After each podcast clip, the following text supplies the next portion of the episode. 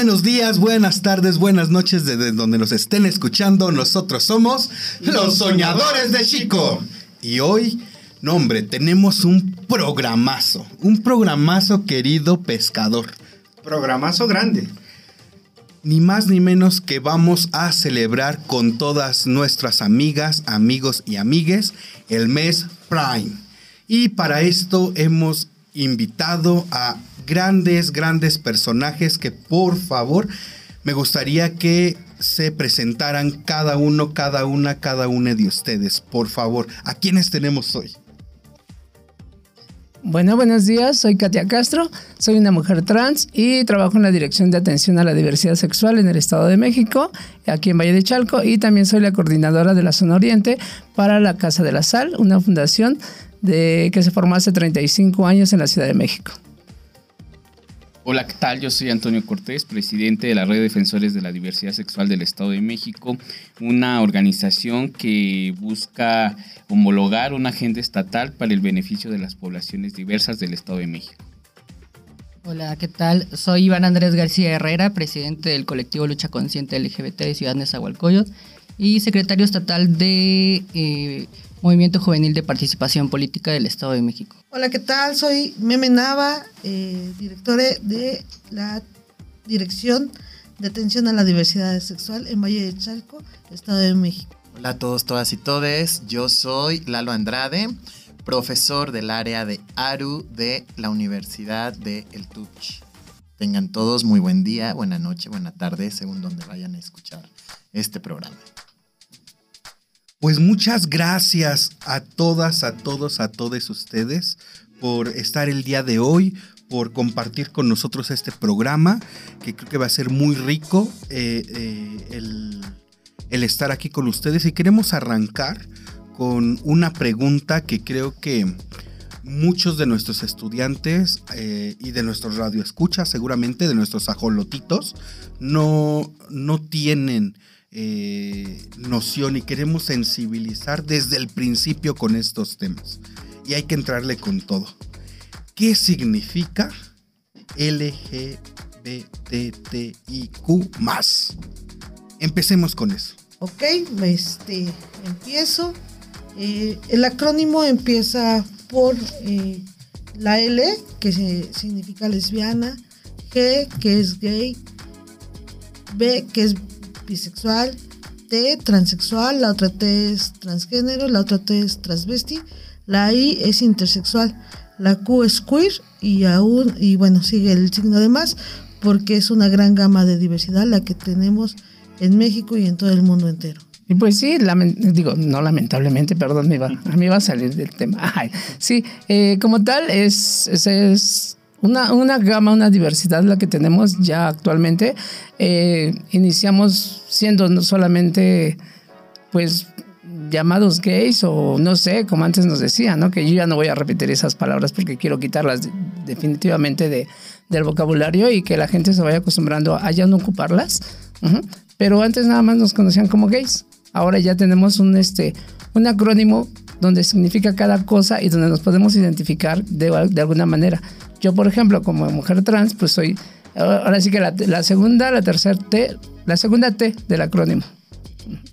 Por ejemplo, algo que nos preguntan muchas veces eh, nuestros amigos, amigas que no están muy familiarizados con el tema, es cuál es la diferencia entre una persona trans y una persona transvesti, una persona eh, transexual. Digo, es algo muy básico, pero, pero no, para ir aclarando y que nuestros escuchas puedan tenerlo, mm, les pueda hacer más sentido.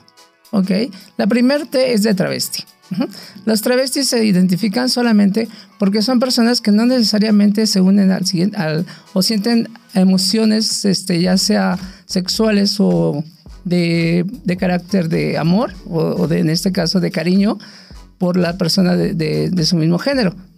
Un travesti puede ser aquella persona que definitivamente, por ejemplo, en los años 80 estaba Francis, que Francis solamente se trasvestía para, como un negocio, porque le encontró el negocio a esta parte de vestirse de mujer y de ahí sacar dinero, pero en realidad él no se consideraba ni gay ni, ni homosexual.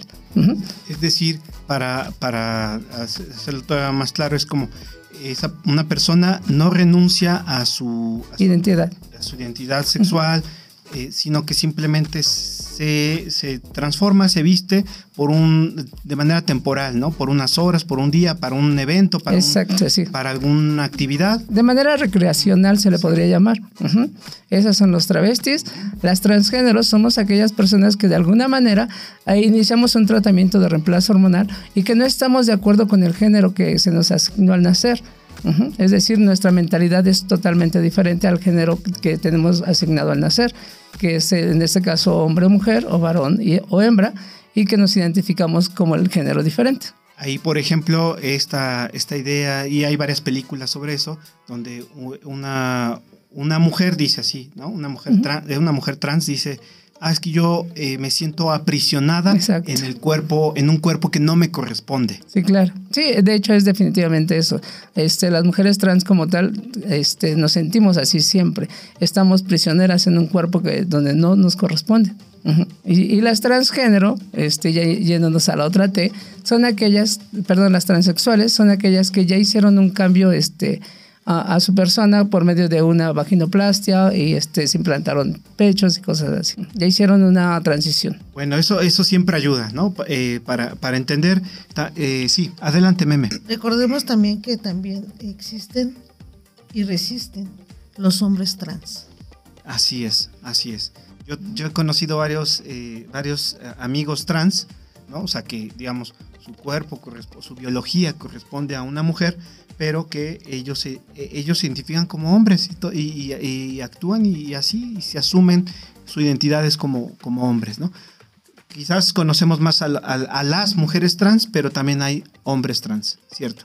Y digo, ¿quién no vio a la chica danesa, no? Que, que fue un claro ejemplo llevado a la, a la pantalla, pantalla. grande de, de cómo fue este proceso. Y por ahí decían que era verídico, no sé, ustedes me corrigen, pero por ahí era verídico que, que fue el- la primera mujer trans documentada que, que- escribió todo su proceso y que escribió todo lo que pasó y sufrió hasta que pues lamentablemente murió porque la, la ciencia no estaba avanzada para este proceso de, de este, de remoción de- del aparato masculino para poder tener un aparato femenino. Y, bueno, también aquí nos, preguntan, nos pregunta nuestra audiencia, ¿y, qué son las personas queer? ¿Quiénes son las personas queer? Ah, bueno. Bueno, yo solamente quiero abonar al tema de todo el acrónimo, que el acrónimo se divide entre la orientación sexual, la identidad y las expresiones de género. El LGB, LGIB, que es lesbiana, gay, bisexual, hace referencia a una orientación sexual. Esto quiere decir que es eh, hablando sexualmente lo que te atrae. Eh, dentro de las demás letras del acrónimo, excluyendo la- la- las personas eh, travestis, las demás hacen referencias a las identidades de género. Y eh, la T de travesti hace referencia a una expresión de género. Bueno, nada más como aparte de, del acrónimo. Pero- y la I son variaciones sexuales de- este, biológicas.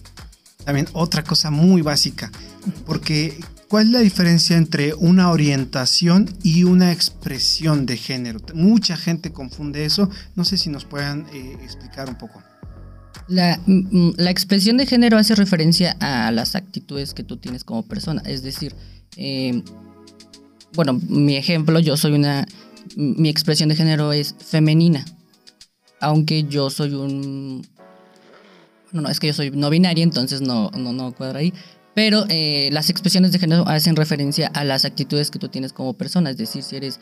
eh, eh, tu expresión, tus actitudes son femeninas o masculinas. La orientación sexual habla acerca de lo que a ti te gusta sexualmente hablando. O sea, que puede haber una persona gay que se comporte como hombre o una persona gay que se comporte como mujer e igual una persona lesbiana que se comporte como mujer o una persona lesbiana que se comporte como hombre.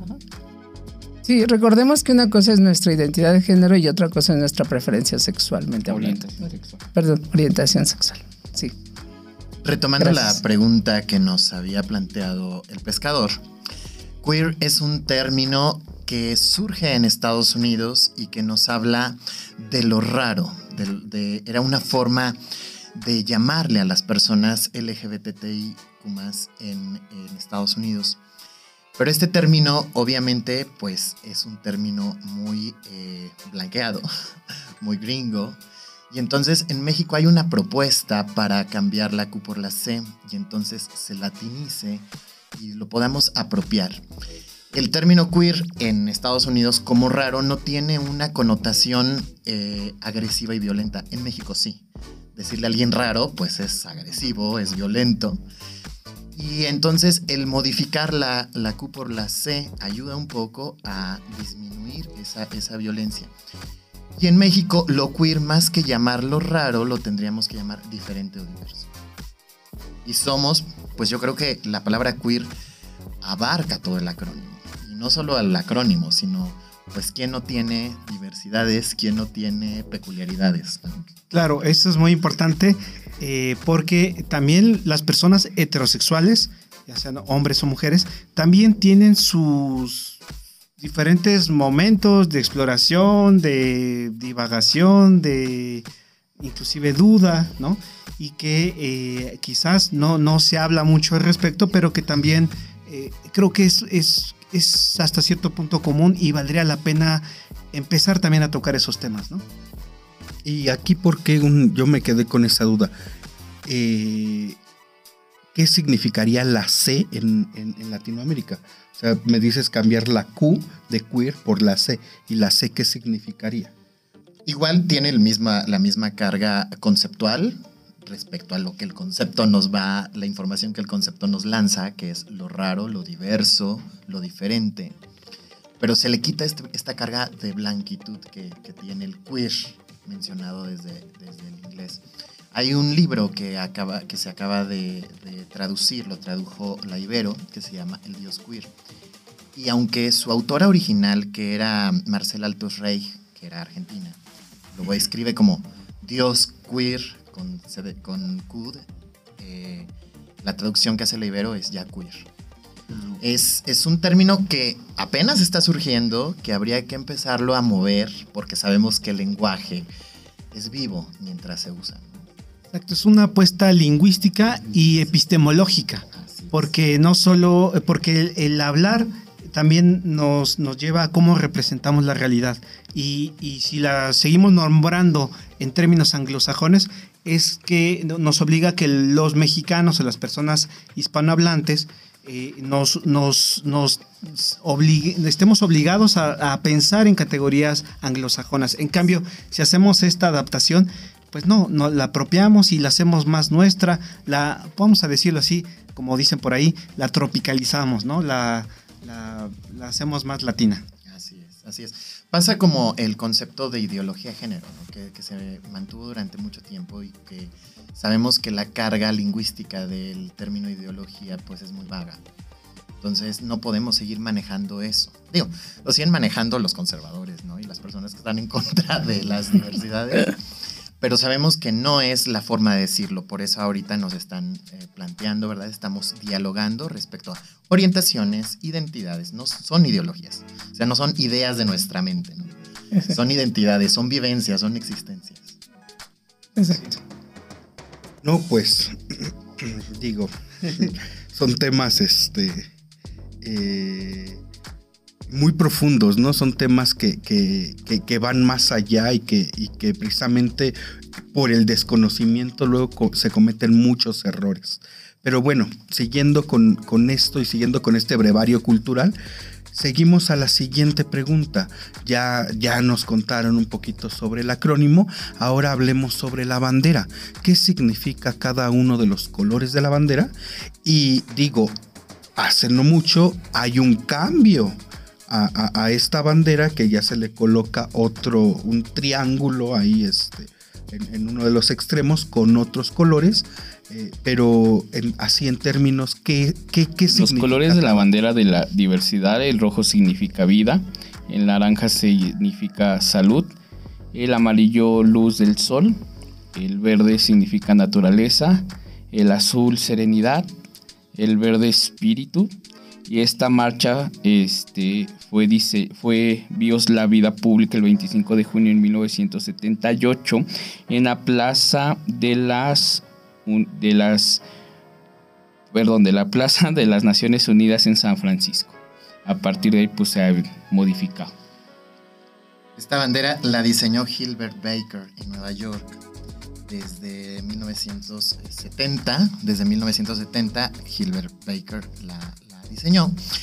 Y en un principio, o más bien, se le pueden dar muchas interpretaciones, pero bueno, la básica es que así como los colores en sus diferencias de brillos y de, volúmenes eh, forman un todo, no podríamos tener un arco iris sin la diversidad de los colores. Entonces, ese es como para eh, el objetivo por la cual la diseñó Gilbert Baker.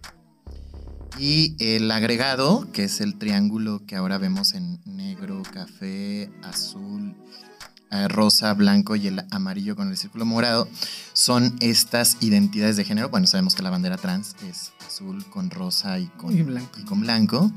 El negro y el, el café representan a otra interseccionalidad que es la de la comunidad Bear.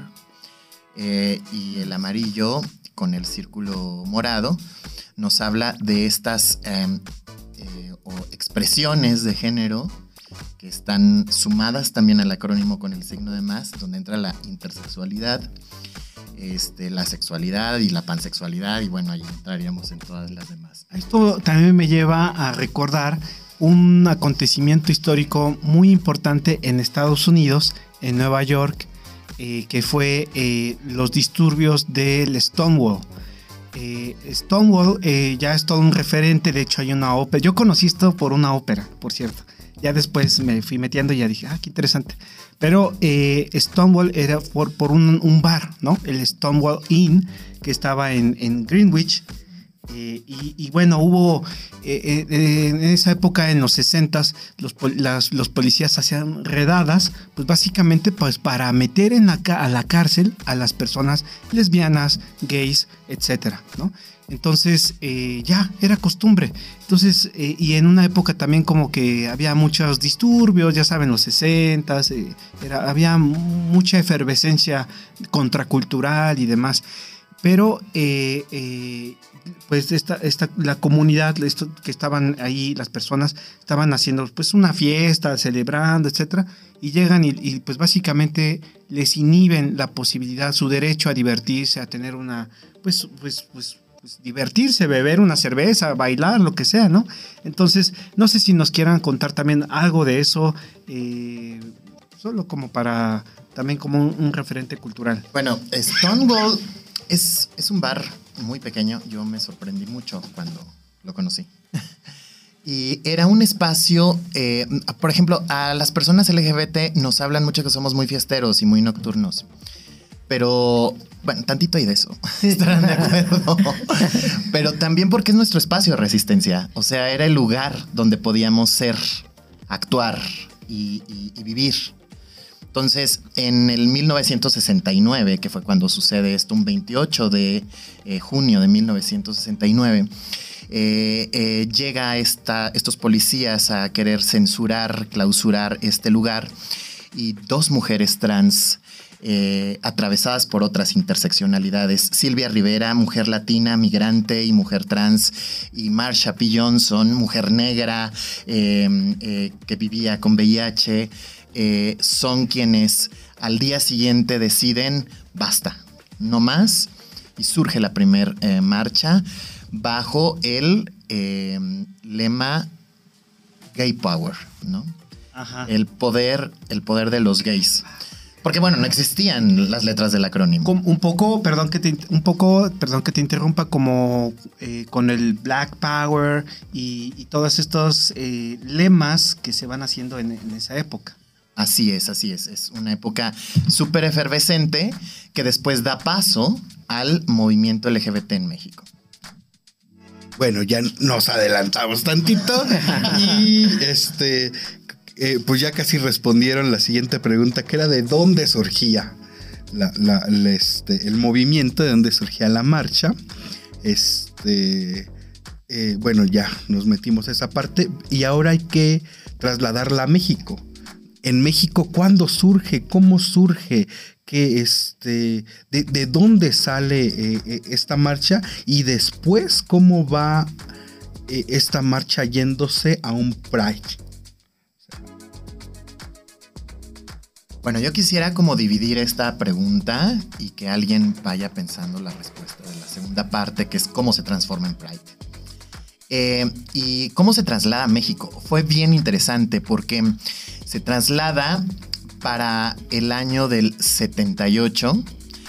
Eh, recordemos que en México había sucedido en el 68 la tragedia del 2 de octubre. Y entonces había demasiada sensibilidad respecto a la cultura de la protesta.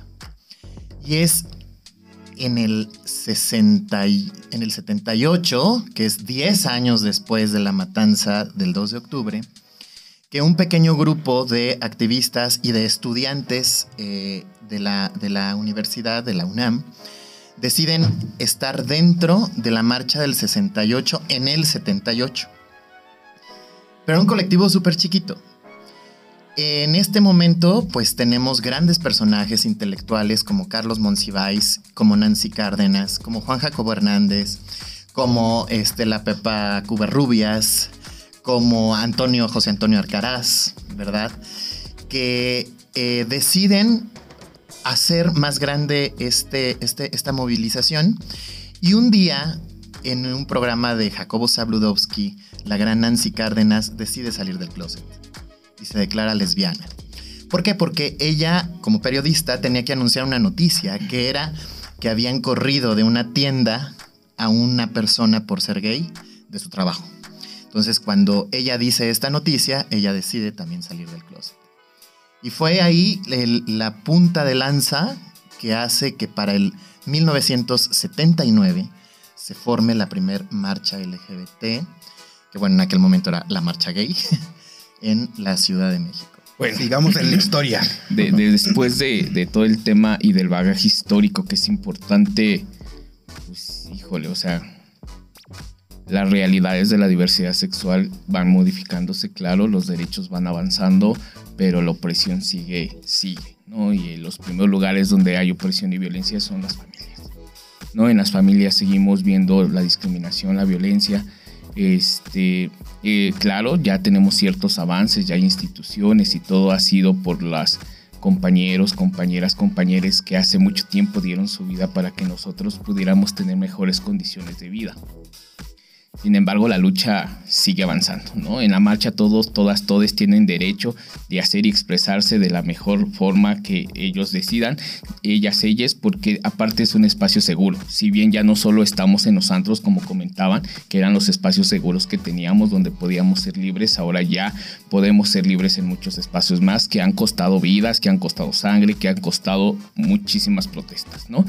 el tema de la diversidad sexual, pues es todos los días, no solo es un mes, no solo es un día, se lucha todos los días contra la indiferencia, contra la discriminación, contra la violencia, ¿no? Y está muy padre este, que salgamos un solo día. Lo que no está padre es que estas empresas, estas personas que se dicen aliadas un día, un mes, un fin de semana, no lo son en todo el año, ¿no? Y son esas mismas empresas las que luego vemos en quejas con la CONAPRED, con la, CONA, con la Comisión Estatal o Estatales de Derechos Humanos, que hay este, quejas, ¿no? ¿Por qué? Pues porque siguen violentando y discriminando sé que vamos contra un sistema, un, sistema que nos enseñó a ser machistas, un sistema que nos enseñó a ser misóginos, competitivos por el mismo sistema económico en el que vivimos y que en muchas entrevistas yo he comentado, el tema de ser envidiosos y muy liosos no es de la diversidad, no nace con una orientación sexual, nace porque hay un sistema que nos obliga a hacerlo, ¿no?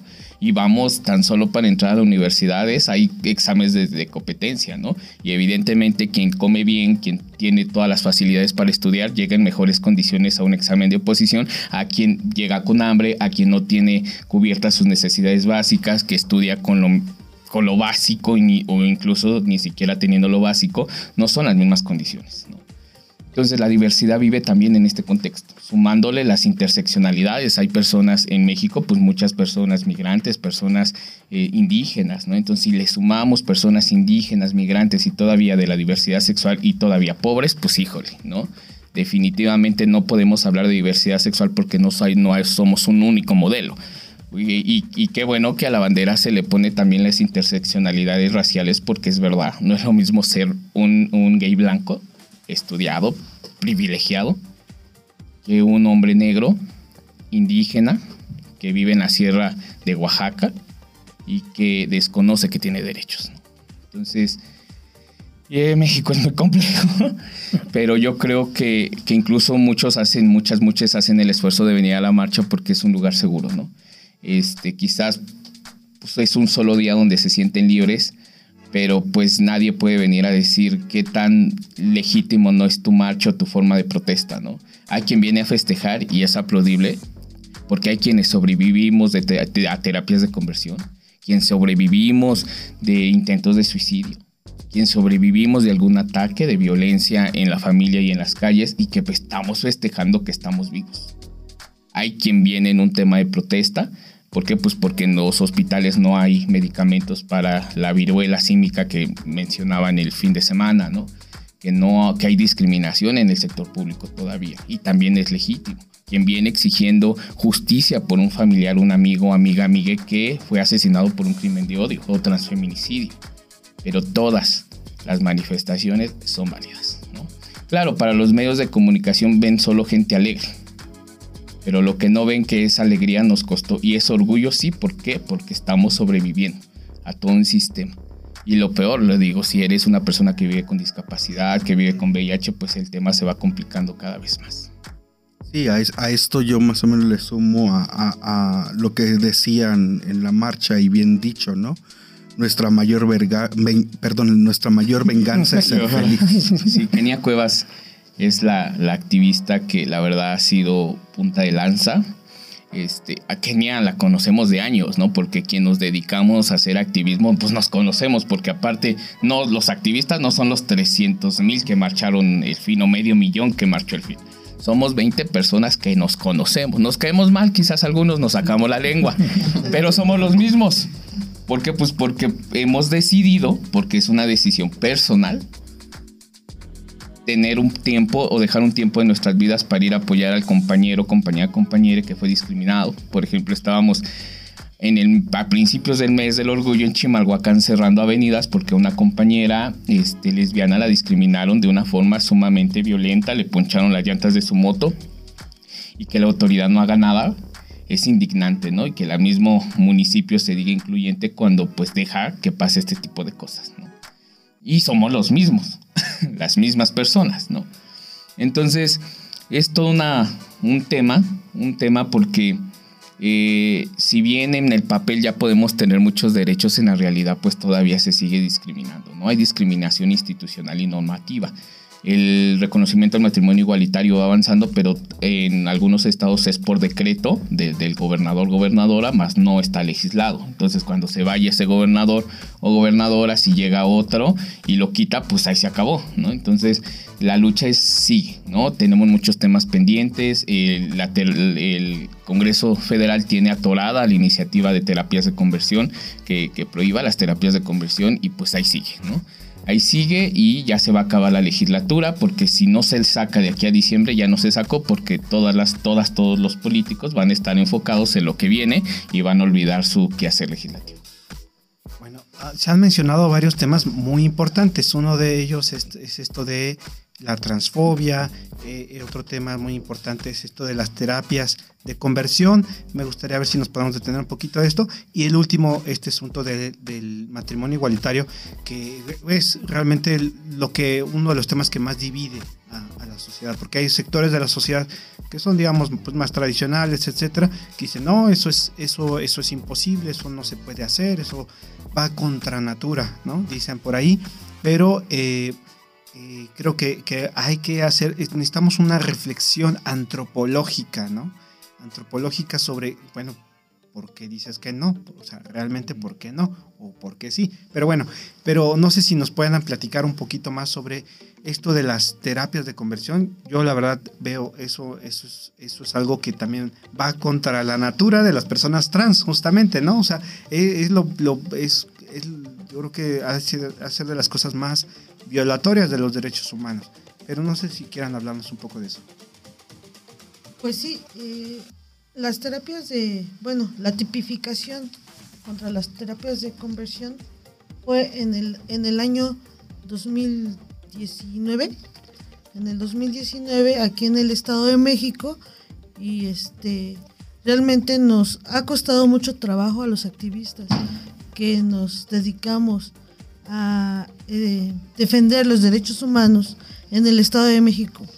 Y este, no sé si lo puedo decir, pero recuerdo, recordemos que si no se dice no existe. Tenemos un gobernador priista quien estaba en contra o quien está en contra de los derechos de la diversidad sexual en el Estado de México. Esto nos ha llevado a retroceder en avanzar a los este perdón. Retroceder este esto nos impide avanzar en nuestros derechos aquí ya que el gobernador siempre ha estado en contra de nosotros. Eh, este esta tipificación se, se da ya que la Cámara de Diputados, eh, los diputados de Morena eran una mayoría y gracias a esto pues logramos eh, unirnos, el gobierno local, los diputados locales y los activistas y hacer un este hacer un, un conversatorio en donde pues nos escucharon eh, nuestras quejas, nuestras dolencias, platicamos y eh, gracias a, esta lucha pues llegó esta ley de la tipificación de la ley en contra de las terapias de conversión. Este, después, pues sí podemos luchar en, papel, pero realmente todavía hay muchos lugares donde se ejerce este, este ejercicio, por decirlo así, en donde todavía por abajo del agua lo están haciendo. Y nos hemos dado cuenta porque han salido compañeros, compañeras, compañeros, se han suicidado gracias a estas terapias, en donde no podemos encontrar dónde están, dónde las hacen, porque los, los, lo hacen escondidas. Nos hemos dado cuenta que los grupos conservadores están dentro de este sistema o esta mafia en donde prometen que llevando a cabo estas terapias van a dejar de ser homosexuales. Eh, realmente no sabemos cuándo vamos a terminar con esto, pero todos los días es una lucha constante. Es una lucha que debemos de dar por las nuevas generaciones, porque un día realmente ya dejen de existir un papel no es lo suficiente para que dejen de hacer. Tenemos que unirnos todos para que esto se termine. Eso es lo que yo podría. También nada más tomemos en cuenta que se dan a raíz de que estaba tipificada como una enfermedad mental y precisamente por eso eh, con el tratado de Yoga Carta se llega a la a la realidad en que no es una enfermedad mental, porque como se, trataba como enfermedad mental, entonces creían que con estas terapias uno podía dejar de ser homosexual. Y tomamos, más bien, estamos seguros que no es así. Estas terapias nada más destruyen, destruyen a las personas eh, homosexuales, trans, este, en sus dos ámbitos, hombre-mujer, porque normalmente es donde más se ve. Eh, puede ser gay si tú quieres, pero no una persona que se identifique con una preferencia sexual diferente o orientación sexual diferente, perdón. Este, ¿por qué? Porque eso sí ya está como que más este, estigmatizado. Entonces por eso se dan estas terapias. Y como bien me dice con mi directore, este, no hemos encontrado dónde, pero de que se practican, se practican. Recordemos que las terapias de, las mal llamadas terapias de conversión, eh, tienen un, nombre específico que es ECOSIC. ECOSIC es un acrónimo, bueno, que, nos dice, ECOSIC es esfuerzos por cambiar la orientación, corregir o cambiar la orientación sexual o la identidad de género. Así se llaman estas terapias, son ECOSIC. Eh, y cuando se habla de todo esfuerzo, no solamente estamos hablando de encerrar a alguien en un centro de conversión o en un centro de cambio de identidad o de orientación. Todo esfuerzo, o sea, cualquier expresión de violencia, incluso en el hogar, que el papá o la mamá te dicen no seas así o no hables así o no te comportes así, eso ya es un esfuerzo por cambiar la orientación sexual y la identidad de género. Y es delito. Y es lo que se está tratando de que se, legisle para que se pueda este, eh, pues, eh, castigar, ¿no? Con respecto a los lugares donde se practican, es difícil, como bien lo mencionan eh, la compañera, eh, le compañere, es porque están disfrazados de secta religiosa, de spa, de este, clínica de rehabilitación, de retiros espirituales, de clínicas de rehabilitación contra las drogas, etc. Y, por querer irte a rehabilitar quizás por el, tu problema con las drogas, pues terminan queriéndote rehabilitar para cambiar tu orientación sexual, tu identidad de género pues eso está mal. Porque viola los derechos humanos de las personas de la diversidad sexual. Eh, ¿no? Entonces, eh, es para ponerlo en términos de una mente heterosexual, eh, es como si a una persona heterosexual la forzaran a ser una persona gay o lesbiana, pero a la fuerza. ¿Y por qué? No, no hay por qué. Entonces, pero tampoco, poniéndolo en un espejo, tampoco hay que a una persona eh, homosexual, no hay por qué eh, obligarla a ser heterosexual. Hay que respetar ¿no? las orientaciones y nuestras identidades. ¿no? Sí, y bueno, siguiendo en, los mismos temas que, que, surgieron, ahora hablemos un poquito sobre el matrimonio igualitario y lo que conlleva después de que también es algo que no mucha gente está de acuerdo y es una controversia tremenda, que es la adopción entre personas del mismo género. Pues bueno, creo, mira, el matrimonio igualitario es un debate superado. La Suprema Corte de Justicia determinó que el matrimonio civil igualitario es constitucional y por lo tanto debe ser garantizado de que la gente crea que es bueno o es malo, pues cada uno tendrá su opinión, es respetable, pero legalmente es un derecho. Entonces yo creo que no hay mayor debate. En lo siguiente, este, la adopción, quien tiene el derecho a la familia son las personas menores. Entonces, el derecho eh, se tiene que ver el interés superior de la niñez. entonces, si este, eh, la persona, eh, el menor, la persona este, que busca ser adoptado, las instituciones tendrían que evaluar el perfil de las personas que quieran adoptarlo y de ser este, viable, pues se da en adopción. Eh, no tiene que ver con un tema de en el Estado de México no se discrimina una persona homosexual puede buscar eh, empezar el trámite para adoptar una, a, una niña niño niñe y este, tiene que pasar los mismos exámenes económicos, psicológicos que se hacen, que es un trámite sumamente largo. Entonces, lo mismo, no se trata ni siquiera de garantizarle el derecho a las personas homoparentales a tener una familia, sino a quien se le, se le da el derecho es a la persona menor. Entonces, también podrán tener este, muchas dudas, muchas este, incertidumbres, pero al final de cuentas eh, tienen que pasar un proceso, como todas las personas heterosexuales, y si no están aptos económicamente para tener el resguardo de una persona, pues entonces no se les dará. Entonces no tampoco es un tema de discriminación, sino que pasamos las mismas evaluaciones que cualquier otra persona. También comentarles que eh, nosotros en el Estado de México, para que se diera el matrimonio igualitario, eh, sufrimos una golpiza por, el grupo de granaderos en una toma de protesta de las Te, te, cuento la historia.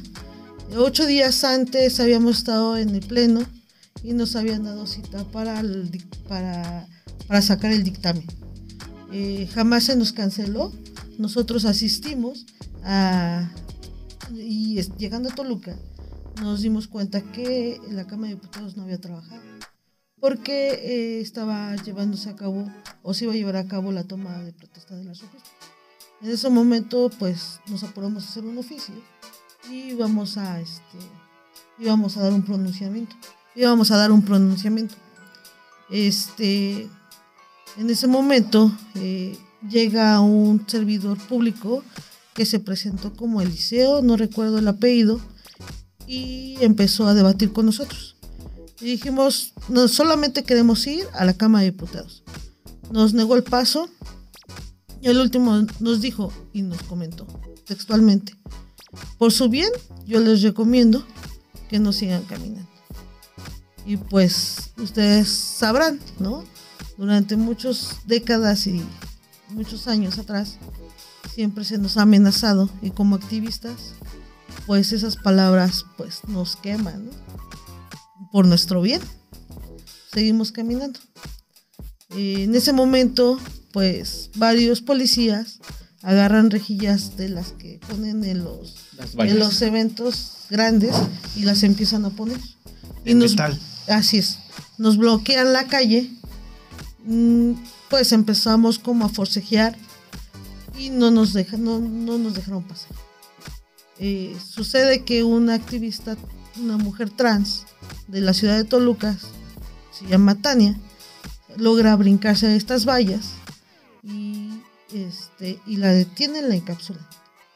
En, en otro, en otros, en otro, bueno, más adelante del cerco, mi compañero Antonio, aquí presente, se logra saltar y corre con la bandera.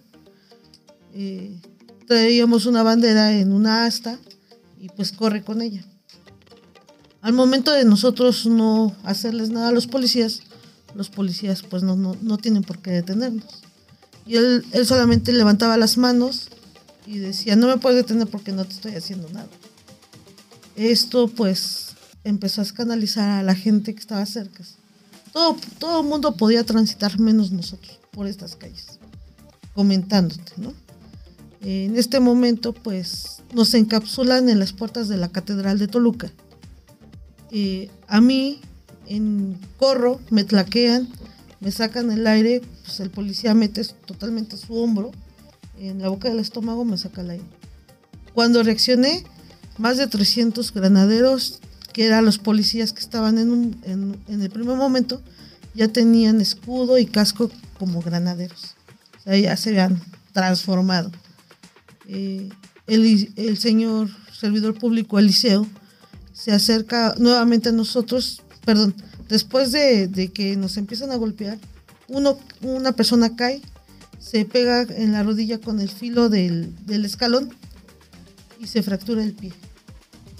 Este, en ese momento, pues, otros activistas, que se llama eh, nuestro compañero Ricardo y nuestro compañero Neto, se dan cuenta y forcejean y hacen para atrás a los granaderos, tratando de impedir que le hicieran más daño, porque él no podía pararse. No sabíamos que tenía una fractura, pero simplemente ya no se podía parar.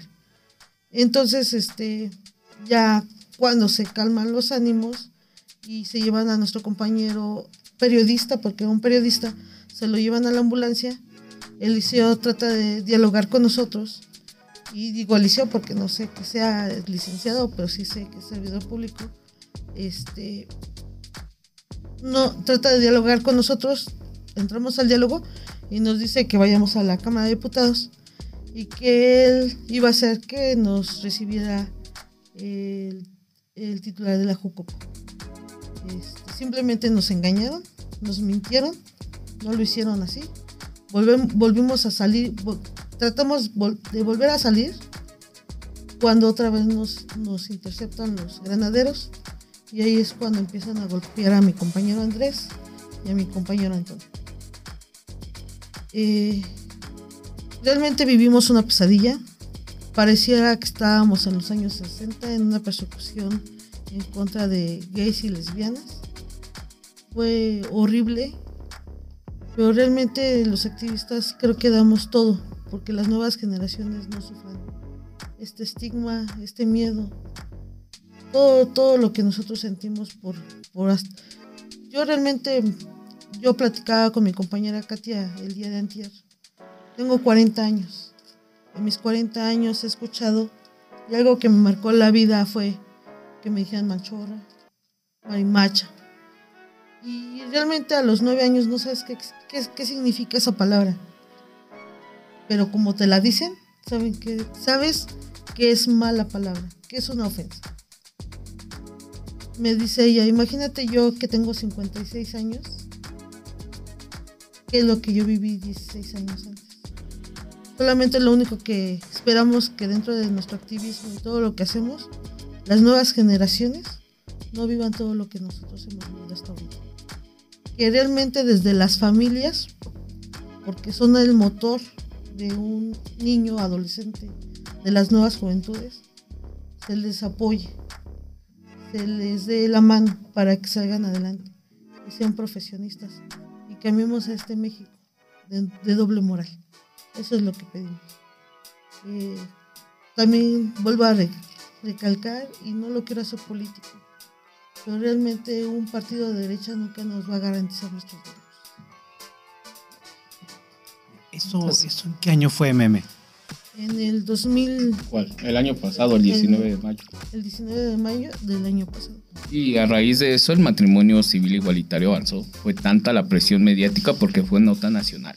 19, 19 de mayo y en septiembre ya estábamos este, festejando el matrimonio igualitario. Pues, quizás esto responde la pregunta que hacía Chucho de Asbaje, de co- cómo es que del Stonewall, ¿no? Que sucedió en otro país, eh, llegó al- a la marcha del orgullo, la, marcha de Pride, eh, la marcha de la, diversidad. Eh, y ha sido un camino muy largo, muy, muy físicamente sentido, ¿no? Porque, pues, que te detengan los granaderos no lo hacen con bonitas palabras, ¿verdad? Entonces, eh, ha costado, ha costado golpes, ha costado inclusive muertes, tam- también lo sabemos. Eh, y bueno, creo que es muy importante todo ese trabajo que ustedes han, hecho, más allá también inclusive de, su, de sus, por ejemplo, ahora como, como funcionarios o como representantes. No, o sea, hay un trabajo de, años atrás y creo que eso es muy importante. Claro, algo que me gustaría comentar es que ante estos hechos presentamos una denuncia ante la Comisión Estatal de Derechos Humanos. Yo soy consejero representando a las poblaciones LGBT en el Consejo para Prevenir y Eliminar la Discriminación de la CODEM. Y justo cuando yo tomo protesta, mi primer reclamo es que ya había pasado mayo, junio, julio, agosto, septiembre, octubre, noviembre, seis meses y que no había respuesta ante esa queja. Eh, la queja me notifican en enero que la queja ya salió, porque aparte lo hicieron por oficio, pero yo metí en mi propia queja, se, se juntó con las otras eh, quejas de oficio que tenían y hace aproximadamente 15 días publican la queja, donde nos vuelven a revictimizar, a decir que nosotros estábamos manifestando, queríamos entrar a la catedral cuando el acto de los policías fue encapsularnos fuera de la catedral. Eh, y bueno, podría ser cierto, pero ¿cómo explican las agresiones que sufrimos fuera del Congreso del Estado? La, segunda vez que eh, me, me. Entonces nos vuelven a revictimizar y, es lamentable que todavía estas instituciones que son las garantes de velar por nuestra protección, sí reconocen que hubo una violación de derechos, sí reconocen que hubo una violación al libre tránsito, sí reconocen muchas cosas. Pero dicen, es que la policía sí actuó bien porque querían entrar a la fuerza a la catedral. Entonces es un tema que todavía hay que trabajarlo. Claro que vamos a ir a otra instancia, claro que vamos a solicitar la revisión de esta queja, porque no es posible que nos digan, pues es que se los madrearon porque ustedes querían entrar a la catedral. Entonces es muy lamentable, porque por mucho que tratamos de avanzar, retrocedemos dos pasos. Y no estoy hablando de que a alguien se le ocurrió, estoy hablando que la Comisión Estatal de Derechos Humanos es el órgano garante de garantizar la protección de los derechos humanos ante pues toda la, estructura del Estado, ¿no? Muy bien. Bueno, sobre esto eh, que también que comenta Antonio y que comenta Meme, eh, sí me gustaría eh, decir dos cosas. Una es sobre esto del trabajo, que bueno, decía Meme, es que estamos pues aquí haciendo todo este sacrificio, por así decir, para las futuras generaciones, pero sí, las nuevas generaciones ya lo están viviendo. Yo con muchísimo gusto veo que hay algunas estudiantes o, o- o, eh, hombres y mujeres que ya cada vez más desembarazadamente eh, muestran su, expresan su, su- su- su- su identidad, sus preferencias y demás. Y he visto, he visto eso como ya más asumido, más tranquilidad y está funcionando, pues. También conozco algunas familias eh, eh, homoparentales. Eh, yo tengo el gusto de conocer una, una mujer fa- fabulosa, maravillosa, que, tiene, está casada con una mujer son una son, y, y tiene unos dos hijos maravillosos. Y luego ese miedo de que, no, bueno, es que si son dos personas lesbianas, pues quién sabe qué van a, cómo van a salir los hijos. ¿Cómo, de- cómo que quién sabe? Pues, pues van a salir como dos personas maravillosas, no, no hay ningún problema, ¿no? Y como salgan también, ¿no? Y por último, una maestra que, eh, que, que quiero mucho de allá de la Universidad Iberoamericana, una, una universidad hermana, que, que me acuerdo que le- cuando estaba embarazada le preguntaban, oye, ¿y ya sabes? La, la pregunta que todo el mundo le hace, ¿ya sabes qué va a ser? ¿Va a ser niño o va a ser niña? Y ella siempre entre medio, con paciencia y demás, pero como que respirando decía, porque obviamente era una persona muy consciente, eh, decía, no, pues lo que ella, lo que ella eh, decida hacer, ¿no? O sea, eh, no sé qué quiera hacer ella, pero lo que quiera hacer ella o él, yo la voy a abrazar, yo lo voy a querer y todo eso, ¿no? Entonces creo que lento, pero ahí vamos, ahí vamos dando algunos pasos. Sí, eh, Andrés quería decir algo y Meme, adelante. Solo comentar de lo del hecho en Toluca. Creo que también algo que nos dolió bastante era la indiferencia de la gente, porque veían que nos estaban golpeando y no hacían nada por detener los hechos. Ya hasta el último de este acto violento llegaron las feministas, quienes también nos acobijaron. Y, y yo creo que eh, como ya han tenido algunos en- eh, enfrentamientos con las, con las feministas, como que ya se detuvieron y ellas empezaron a aventar consignas de ayuda y nos sentimos, verdaderamente nos sentimos eh, resguardados, como que ya, Rescatados. como que ya así de, sí voy a llegar a mi casa el día de hoy.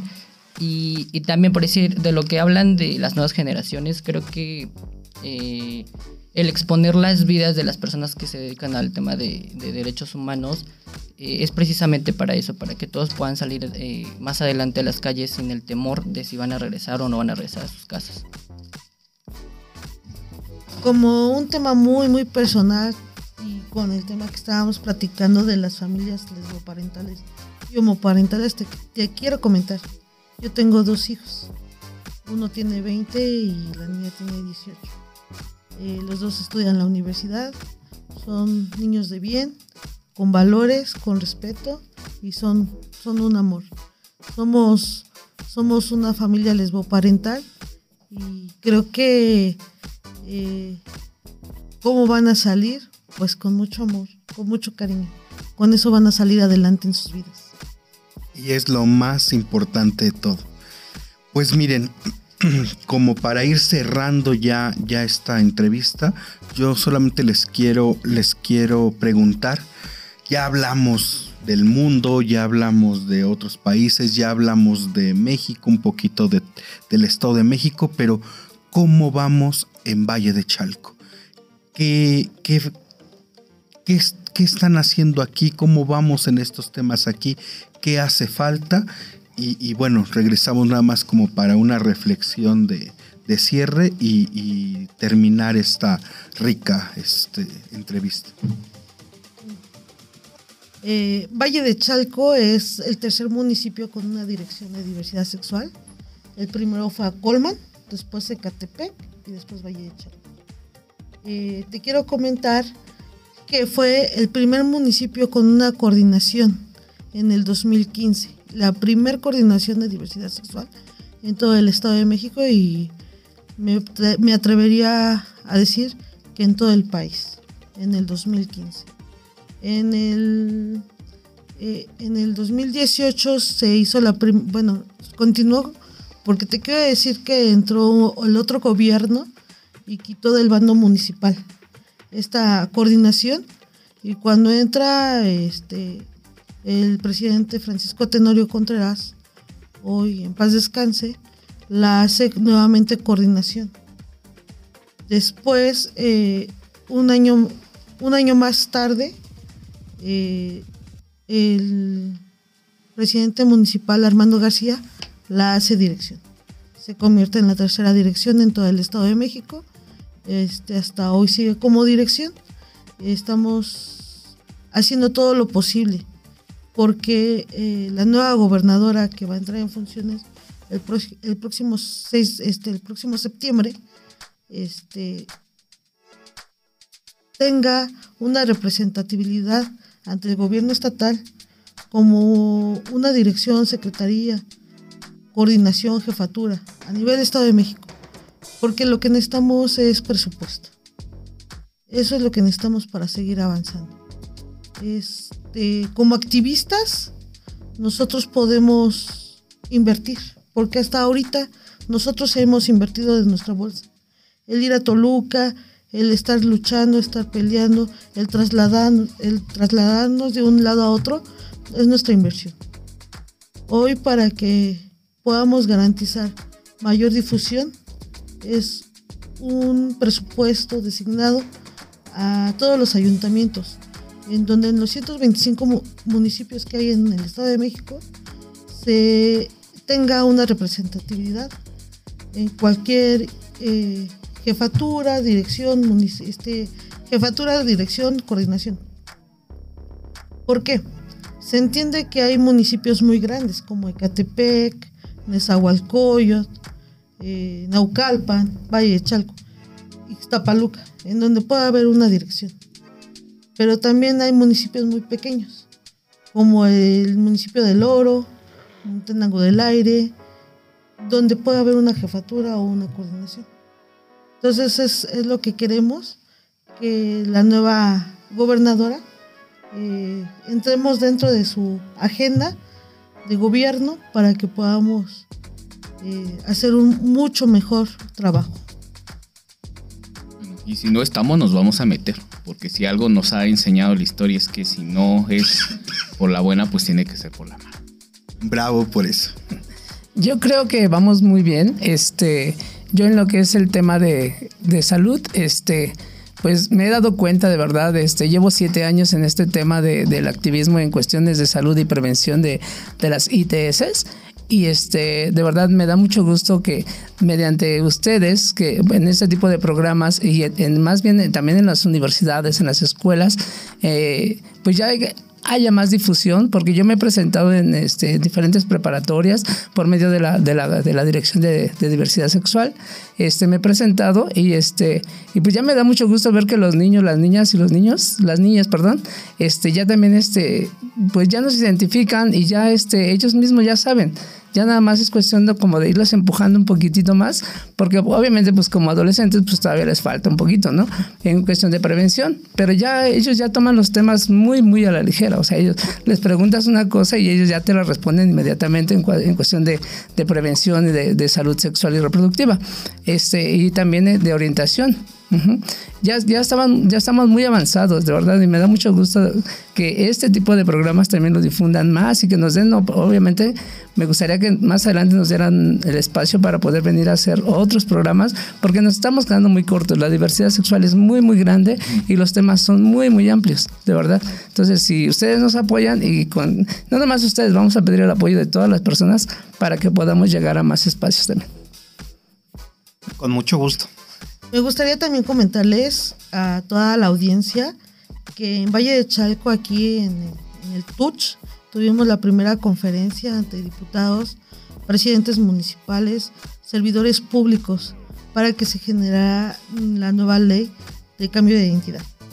Quiero agradecerles a quien estuvo en su momento para abrirnos nuestras puertas, por abrirnos las puertas, pero también quiero agradecerles, felicitarles y reconocerles la apertura que han tenido hacia la diversidad sexual. Porque hemos estado en jornadas de prevención en salud eh, con nuestra compañera Katia Castro, en pruebas de detección de, de, VIH y sífilis, pero también hemos estado en, en programas de Zumba. Muchas gracias por la apertura. No, pues gracias más bien a ustedes, gracias a ustedes por el apoyo, por este, por venir a compartir sus experiencias, por venir a compartir con nosotros eh, eh, todo esto que han vivido y todo esto que han luchado por la diversidad. No nos resta más que agradecerles y decirles que este es su TUPS, este es su universidad, este es su espacio y que es un espacio para todos, para todas y para todes. Y pues sí, eh, recalcar que fue algo que me, que me llenó mucho el que yo fui a la marcha y, fue algo que me, que me quedó mucho esta frase de, y mi mayor verganza será. ser feliz. Entonces eso es lo que digo, wow, ¿no? Entonces les agradecemos mucho y pues nada. Antes de que termine, les queremos invitar a la marcha de NESA que va a ser el primero de julio, el otro sábado, donde vamos a exigirle al Congreso Federal que apruebe la iniciativa que prohíbe la secocid. Ah, eh, es cierto, y, y- y aquí en Valle de Chalco, ¿cuándo será la marcha? El 21 de octubre. 21 de octubre, así es de que el 21 de octubre todas, todos y todos estamos invitados a la marcha de Valle de Chalco. ¿Ya tendrán algún programa de dónde a dónde, cómo se va a hacer? Eh, todos los años es de Plaza Sendero hacia la explanada municipal. Eh, yo espero que antes de esto eh, nos puedan abrir nue- nuevamente sus puertas para poder convocar por medio de, de- esta red para todos los universitarios que están ahora y pues los anteriores. Pero ahora sí, eh, la convocatoria es el próximo sábado a las 11. 11 de la mañana en el Coyote. Y la que marche. es, es muy importante poder asistir a esta marcha del siguiente sábado. Es su segunda marcha y tenemos que hacernos visibles. Pues por ahí, por ahí seguramente estarán, estaremos y estarán algunos de nuestros radioescuchas. Muchas gracias a todos y bueno, Nada, un gusto y esperemos que, como bien hemos, se ha dicho, no sea la última vez, sino que sean otras ocasiones que podamos eh, conversar con ustedes. Muchas gracias. gracias. Gracias. Gracias. gracias.